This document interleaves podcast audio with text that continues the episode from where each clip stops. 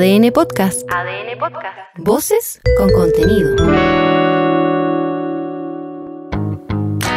Hola, soy Leo Honores y te invito a hacer una pausa necesaria para conocer los temas que están marcando la agenda hoy.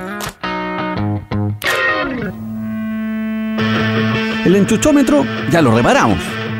Quedó potenciado gracias a los ministros de la Corte Suprema que lo reventaron. Pero nos dimos cuenta de que el umbral de medición está seteado muy bajo. Así que lo recalibramos.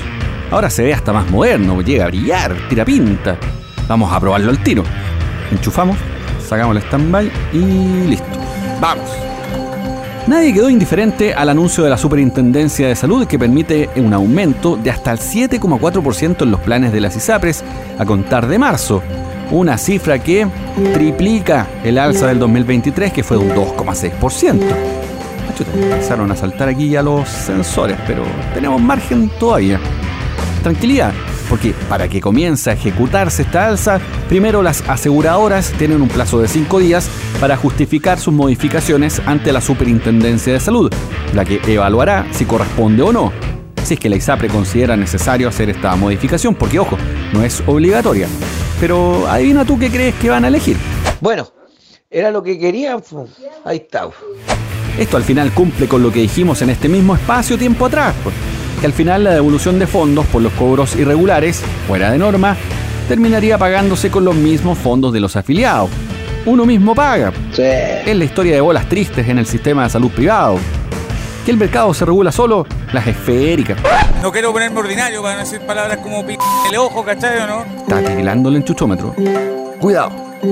Este es Héctor Sánchez, director del Instituto de Salud Pública de la Universidad Andrés Bello y también ex superintendente de ISAPRES. Cuando se aprueba en la ley de presupuesto una glosa que permite que el ICSA incorpore en sus costos parte del impacto de la aplicación del fallo GES, era esperable que eh, el aumento del precio fuera muy superior a lo que era históricamente. Para la gente es inexplicable, porque hace algunos días recibimos una nota en la cual nos bajaban el precio producto del fallo GES y ahora nos va a llegar una nota de la ISAPRE en la cual que producto del fallo GES nos van a aumentar el precio. Desde que comenzó todo esto de las crisis de las ISAPRES, ya sabes, la Corte Suprema dijo que no correspondía al alza, que era ilegal. Las saludidas dijeron que si se les obligaba a devolver todo lo que cobraron a la mala iban a quebrar. Y así suma y sigue. Cálculos más, cálculos menos. Empezó a bajar la cifra de la deuda, pero siempre con el mismo resultado. La pagamos nosotros. Ahora, los afiliados desde ya empezaron a cambiarse a FONASA y contratar seguros complementarios. El detalle es ver hasta qué punto el Fondo Nacional de Salud soporta este aumento de demanda tan alto. Eso ya lo veremos. Mientras tanto, este es el presidente de la Comisión de Salud del Senado, el senador Juan Luis Castro no es una buena noticia para las personas y sí es una noticia que favorece a la ISAPRE. Yo creo que esta es una llamada de atención de que aquí tiene que haber justicia de verdad para las personas y eso pasa no por seguir aumentando los precios, como viene en este indicador, sino que porque se cumpla la sentencia judicial de rebaja y devolución de precios a las personas. Si no aquí se va a tapar el sol con un dedo y no va a haber sentencia judicial alguna que le llegue finalmente a las personas que es lo que corresponde después de más de un año de esos fallos alto nivel como en la Corte Suprema de nuestro país. La discusión en el Congreso se va a retomar en marzo, mientras que, dado el visto bueno de la superintendencia, las aseguradoras tendrán, como te digo, del 1 al 10 de marzo para comunicar a los afiliados el nuevo porcentaje y cobro del precio base. Si las personas, los afiliados, no están de acuerdo con esta alza, tienen un plazo hasta el 31 de mayo para solicitar un cambio de plan, equivalente al valor que tenía antes del aumento o bien poner término al contrato. Al menos yo estoy en FONASA y el sistema ya colapsó. Como sabes, la situación en Palestina con los ataques israelíes a zonas pobladas por civiles, incluso refugiados, ha generado un rechazo mundial. Es un espanto absoluto, tanto que en la Corte Internacional de Justicia, Chile acusó a Israel de violar el derecho internacional al ocupar terreno palestino. Esta semana justamente esta instancia ha tenido distintas audiencias sobre las consecuencias legales de la ocupación de Israel en territorio palestino, luego de que la Asamblea General de las Naciones Unidas solicitó en 2022 la opinión consultiva de la Haya con respecto a este tema. Acuérdate que esta ocupación fue definida por las mismas Naciones Unidas como ilegal. si finalmente la anexión de territorio palestino por la fuerza, sacando a familias de sus casas e instalando allí a colonos. Esta es Jimena Fuentes, diplomática y representante chilena en la Corte de Justicia. En virtud de sus acciones, incluida la explotación de recursos naturales, las políticas de asentamiento, la construcción del muro, la legalización de puestos de avanzada, entre otras, Israel ha demostrado su intención de controlar indefinidamente el territorio palestino ocupado. Por lo tanto, la ocupación de Israel se ha convertido en una anexión. Chile considera que estas violaciones sistemáticas también son una base para declarar que la ocupación es ilegal. La violación sistemática del derecho internacional es parte de una política de Estado y por eso creemos que la ocupación se ha convertido en ilegal. La comunidad palestina en Chile emitió un comunicado en donde expresan su agradecimiento y reconocen la valentía del país por la postura que se adoptó, mientras que los ciudadanos chilenos residentes en Israel dijeron que las palabras de la diplomática no cayeron bien en su país. Y es que, claro, si más que mal se le está haciendo ver al gobierno de Netanyahu que lo que está haciendo vulnera las normas. Estos son el director ejecutivo de la comunidad palestina en Chile, Diego Camis, y Gabriel Colodro, vocero de los chilenos en Israel. Desde hace más de 75 años que Israel no ha cumplido absolutamente con ninguna resolución de los organismos internacionales en relación a Palestina.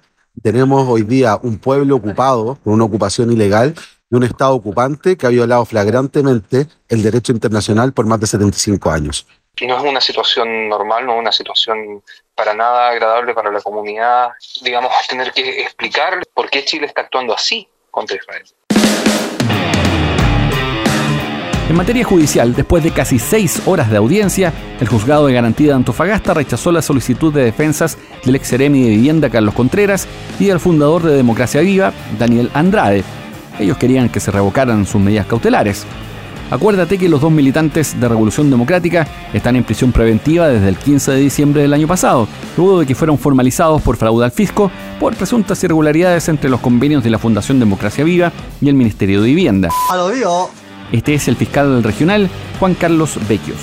Tribunal de Garantía de Antofagasta estimó que efectivamente los presupuestos materiales no han variado ni tampoco la necesidad de cautela. Por lo tanto, la, la, medida cautelar se mantiene en los mismos términos y esto para el Ministerio Público es relevante, tiene nuevamente que lo que hemos venido señalando en términos de que los hechos por los cuales fueron formalizados los imputados, esto es fraude al fisco reiterado, en ese sentido suficientemente acreditado. En la moneda dijeron que respetan los fallos del Poder Judicial. Eso sí, el subsecretario del Interior, Manuel Monsalve, se refirió a la declaración que van a tener que prestar durante esta semana dos funcionarios del gobierno, el jefe de asesores de la moneda, Miguel Crispi, y de la DIPRES, Javiera Martínez, además del ex ministro, Giorgio Jackson. Este es Monsalve. Si afecta al gobierno o no, bueno, esa ya es una opinión que se puede generar los ciudadanos y ciudadanas. Lo que le corresponde al gobierno es colaborar en todas las investigaciones con el objeto de que las situaciones se aclaren. Y quiero volver a insistir que es muy importante en materia de autoridad de gobierno también respetar el, el principio de inocencia. O sea, aquí las personas investigadas no necesariamente implica que sean culpables. Son personas que, como muy bien usted lo ha dicho, están siendo investigadas. Ahora, en otra de las aristas del caso Convenios, en Atacama, la Contraloría dio cuenta de los convenios entre el Ministerio de Vivienda y fundaciones. En ese caso, Enlace Urbano, ONG, comprometidos en Red y Procultura, que se habrían realizado todo esto mediante asignaciones directas de recursos, sin trámites administrativos y al parecer sin mucha justificación de fundamento. Eso se tiene que comprobar, porque hasta ahora faltan algunas resoluciones, hay diferencias de cuentas y algunos otros detallitos que podrían generar eventualmente constitución de delitos. Y lo siguiente que te voy a contar fue noticia mundial y puede seguir siéndolo en la medida que se logren conclusiones que cambien el escenario. En un fallo unánime, la primera sala de la Corte de Apelaciones de Santiago ordenó reabrir la investigación por la muerte de Pablo Neruda, un hecho ocurrido en septiembre de 1973. El tribunal ordenó siete diligencias para intentar determinar si el premio Nobel murió por un cáncer o si fue envenenado.